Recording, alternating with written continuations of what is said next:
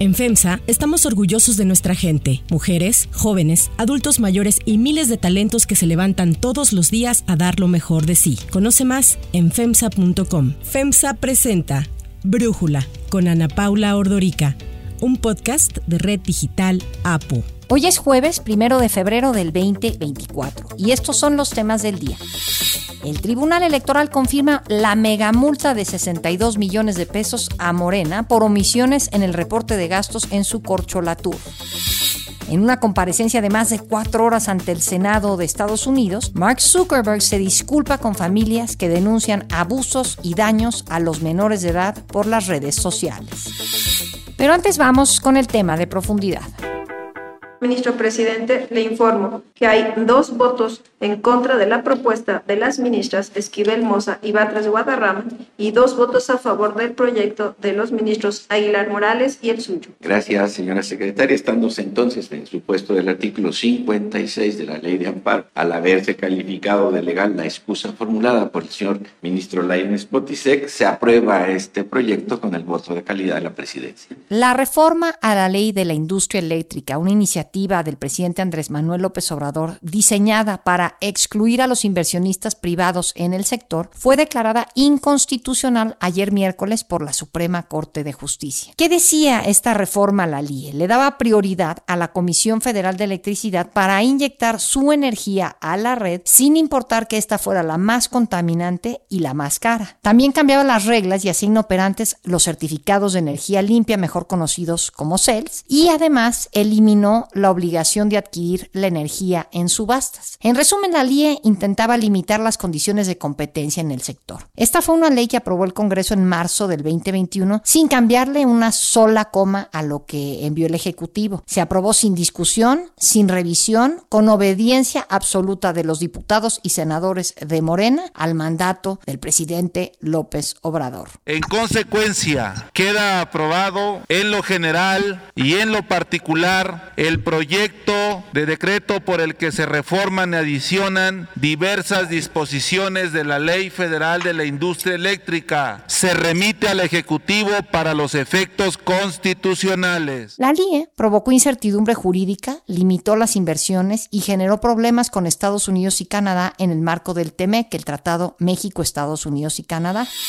Habla Kenneth Smith, ex jefe de la negociación técnica para el TEMEC en la Secretaría de Economía. Ya veníamos advirtiendo, no desde hace meses, sino desde hace más de un año. Es más, cuando, desde que se aprobó a principios del 2021 la ley de la industria eléctrica, varios analistas, un servidor y el sector privado señalaron que había violaciones claras de los compromisos de energía uh, del TEMEC en materia de inversión, el capítulo de empresas propiedad del Estado, acceso a mercados, inclusive el, el capítulo ambiental. Además, las empresas afectadas estuvieron a lo largo de todo este tiempo presentando diversos amparos. Esto suspendió los efectos de la ley de manera temporal hasta que se fallara de manera definitiva, por lo que realmente nunca se aplicó. Ahora, la segunda sala de la Suprema Corte votó a favor de un proyecto que confirma un amparo con efectos generales contra la implementación de la LIE. El proyecto, que originalmente estuvo a cargo del ministro Laines, nunca fue votado por una serie de recursos legales interpuestos por el gobierno de López Obrador. Sin embargo, fue el proyecto del ministro Alberto Pérez Dayán el votado ayer tras un largo camino de tres años. Además de Pérez Dayán, el ministro Luis María Aguilar votó a favor. En contra, votaron Yasmín Esquivel y la nueva ministra Lenia Batres. Pérez Dayán, al ser el presidente de la sala, tiene voto de calidad y por ello rompió el empate. La LIE contiene elementos inconstitucionales. Por un lado, viola el artículo 4, que establece el derecho de los mexicanos a un medio ambiente sano. También viola el artículo 28, que establece la libre concurrencia y la libre competencia en el sector energético.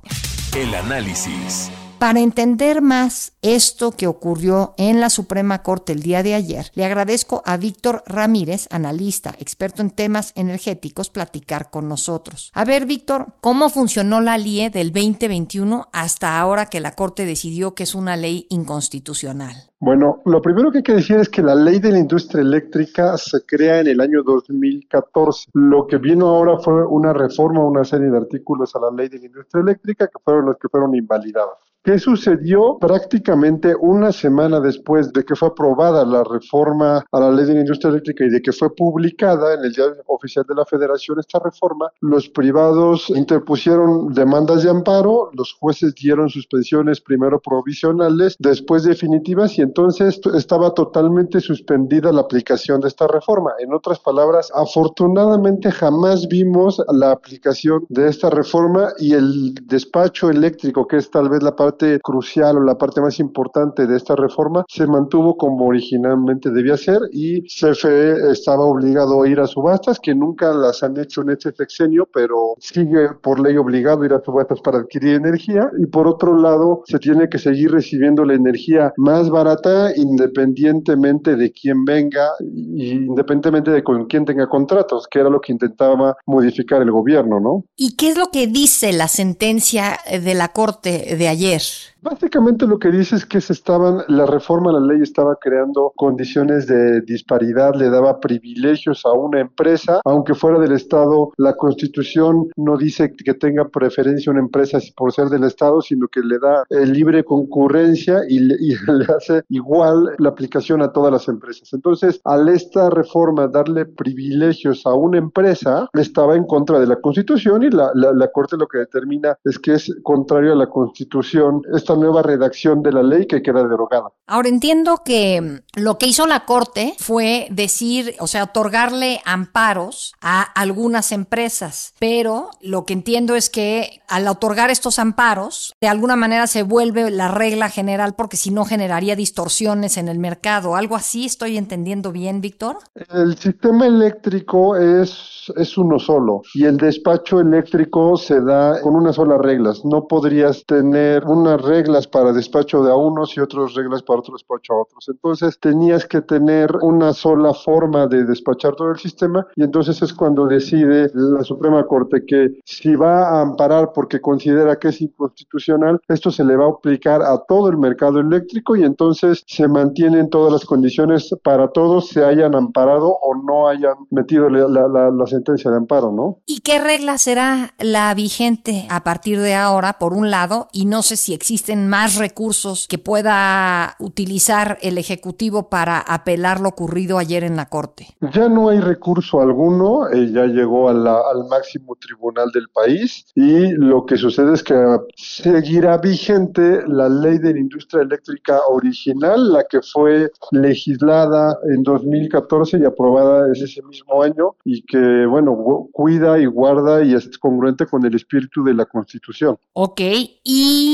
¿Esto lo sientes tú que es un paso en la dirección correcta hacia la transición energética? Claro que es un paso en la decisión correcta. Voy a poner un solo ejemplo de cuál era el problema que estaba causando esta reforma en términos solamente de transición energética. En este momento lo que sucedía era que, o lo que sucede es que las, eh, las formas de generación de energía que tuvieran el costo más bajo posible eran las primeras que se recibían en el sistema eléctrico nacional, que es lo que se llama despacho. Y conforme se va encareciendo, se va recibiendo solamente que conforme sea necesario. La reforma lo que hacía era que CFE podía firmar algunos contratos que se llamaban de cobertura eléctrica con compromiso de entrega física sin tener licitaciones, sin considerar necesariamente costos, sino que era, le daba unas facultades para, para hacerlo a, su, a su antojo. Y con eso lo que estaban buscando era que otro tipo de tecnologías, como por ejemplo las termoeléctricas de combustible, se recibieran antes por tener este tipo de contratos que otras formas de generación más baratas como la eólica y la solar, cuyo costo es muy, muy bajo porque obviamente no usan combustibles y el sol y el viento son gratuitos, ¿no? Entonces, esta reforma, o más bien esta sentencia de la Corte lo que hace es mantener la vigencia del despacho en el que se va a recibir la energía más barata y eso da pie a que se siga usando mm, la, la solar y la eólica y que mientras vayan entrando más solar y más eólica sea la primera que se reciba en el mercado, la construya quien la construya, porque hay que decir algo, esto no es que le saque a CFE de ningún lado, sino que hace a CFE competir con los demás generadores para entregarnos la energía lo más barata posible, ¿no? Claro, a mí me interesa también qué pasará o qué efectos tendrá en el marco del TEMEC con estas paneles de controversia que abrieron los canadienses y los estadounidenses, Víctor. Bueno, el segundo punto de la consulta al TEMEC era justamente la reforma de la ley de la industria eléctrica, que los norteamericanos y canadienses decían, esta reforma es contraria al tratado y con esto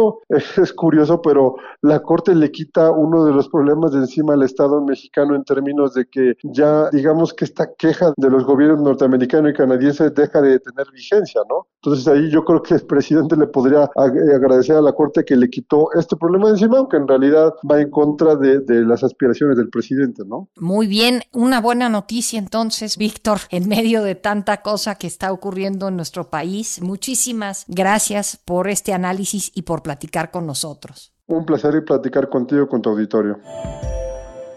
Antes de continuar, quiero pedirles que en la plataforma que nos escuchen, ya sea Spotify, Apple Podcast, la que sea su favorita, que por favor nos califiquen, de preferencia con cinco estrellas, y que también compartan el podcast y comenten lo que les gusta, lo que no, lo que sienten que le podemos mejorar. Ahí en Spotify hay la posibilidad de comentar. Todo esto es para que podamos seguir creciendo y ofreciendo el podcast para ustedes sin costo. Hay otras noticias para tomar en cuenta. 1. Mega multa a Morena. Después de la polémica que se generó hace dos semanas por el retiro del proyecto por el que se analizaría la multa de 62 millones de pesos a Morena por irregularidades fiscales en el llamado Corcho Latour, ayer finalmente se abordó el asunto en el Pleno del Tribunal Electoral y se confirmó la megamulta. El magistrado ponente Felipe de la Mata, quien retiró el proyecto para darle oportunidad a Morena de presentar sus alegatos, finalmente dijo que el proceso que Morena inició el año pasado fue visible y conocido por lo que sus gastos también lo fueron. Todos pudimos darnos cuenta de la campaña tan extensa que llevó a cabo Morena dentro del proceso electivo para el cargo para la coordinación de la defensa de los comités de la Cuarta Transformación. Estuvo ahí a la vista de todas y todos. Los pudimos ver en la calle, al viajar en carretera, en transporte público a lo largo del país. Claramente, todo esto implicó gastos, además de un beneficio al partido político que ameritaron una sanción. Por ello, lo que se propone es confirmar la multa que le fue impuesta a raíz de los hallazgos documentados por el INE. Dicho lo anterior y una vez revisada la documentación que integra el expediente, es claro que el INE justificó que Morena y las personas contendientes en el proceso interno vulneraron las disposiciones en materia de fiscalización, ya que omitieron reportar la totalidad de los gastos que destinaron a tal fin. Recordemos que el Consejo General del INE impuso cuatro multas a Morena tras la revisión que hizo a los informes de ingresos y gastos del proceso interno del partido por el que Claudia Sheinbaum fue electa la candidata presidencial. Los magistrados del Tribunal Electoral coincidieron en que Morena sí vulneró las disposiciones en materia de fiscalización, rechazando los argumentos del partido de que fueron gastos espontáneos y de los cuales se deslindaron los aspirantes presidenciales. Así habló la magistrada Janine Otálora. En materia de anuncios y espectaculares, como ya lo señaló el magistrado ponente, todo mundo los vio, todos los pudimos conocer tanto en la ciudad como a lo largo de la República. Y justamente la autoridad fiscal fiscalizadora señala que su difusión de manera sistemática y a lo largo del territorio nacional hace que ella no se pueda considerar como un hecho espontáneo. El tribunal confirmó así que el INE no actuó de manera arbitraria ni fortuita y por el contrario señalaron que los partidos deben de ser transparentes para que todo lo que gastan sea fiscalizado. Al respecto, el dirigente nacional de Morena, Mario Delgado, acusó que la multa impuesta al partido era ridícula. 2. Otra disculpa. El número de usuarios activos en redes sociales superó los 5 mil millones en el 2023. Esto equivale al 62.3% de la población mundial, según un informe anual publicado por la agencia We Are Social y la empresa Meltwater. Facebook de Meta, que el próximo domingo festejará su 20 aniversario, es la principal red social en términos de audiencia, con 2.190 millones de usuarios. Le sigue Instagram con 1.650 millones, que también pertenece a Meta. Y en tercer lugar está TikTok con 1.560 millones de usuarios. El informe se difunde justo cuando los directores generales de Meta, TikTok y X, o sea Twitter, comparecieron ante el Congreso de Estados Unidos ante la creciente inquietud de los efectos nocivos que las redes sociales tienen en la salud de los jóvenes. La audiencia, que duró cerca de cuatro horas, comenzó con testimonios de niños y padres que dijeron haber sufrido por culpa de las redes sociales. Was sexually exploited on Facebook. I was sexually exploited on Instagram. I was sexually exploited on X. This is my daughter Olivia. This is our son Matthew. Look at how beautiful Miriam is. My son Riley died from suicide after being sexually exploited on Facebook. The child that gets exploited is never the same ever again. I reported this issue numerous times and it took over a decade before anyone helped me. Si bien el CEO de Meta, Mark Zuckerberg, ya es un veterano en comparecencias ante el Congreso porque pues la primera que tuvo fue en el 2018 por la controversia de Cambridge Analytica, para los otros directivos, como el de TikTok, Xu Chu, es apenas su segunda ocasión y fue ayer la primera para Linda Yacarino, directora de Twitter o X. Bajo la presión del senador republicano Josh Hawley, Zuckerberg se dirigió a las familias que sostenían fotografías de sus hijos que acusan han sido perjudicados por las redes sociales. El empresario volvió a disculparse. There's families of victims here today. Have you apologized to the victims? Would you like to do so now? Well, they're here. You're on national television. Would you like now to apologize to the victims who have been harmed by your product? Show them the pictures. Would you like to apologize for what you've done to these good people? Everything that you have all gone through is terrible. No one should have to go through the things that your families have, have suffered. And this is why we invest so much and are going to continue doing industry leading efforts to, uh, to make sure that no one has to go through the types of things that your families have had to suffer. Para cerrar el episodio de hoy los dejo con música de Adele.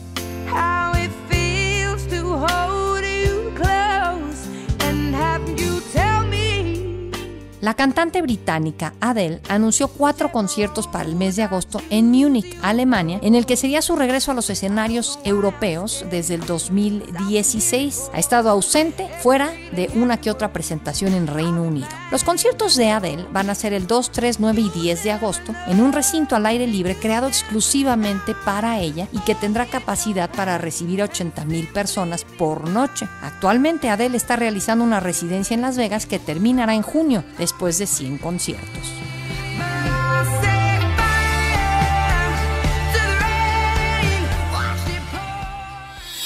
Yo soy Ana Paula Ordorica. Brújula es una producción de Red Digital APO. En la redacción, Ariadna Villalobos. En la coordinación y redacción, Christopher Chimal. Y en la edición, Cristian Soriano. Los esperamos mañana con la información más importante del día. Oxo, Farmacias ISA, Cruz Verde, Oxo Gas, Coca-Cola FEMSA, Invera, Torrey y PTM son algunas de las muchas empresas que crean más de 245 mil empleos tan solo en México y generan valor como parte de FEMSA. FEMSA presentó Brújula con Ana Paula Ordorica, un podcast de Red Digital APO.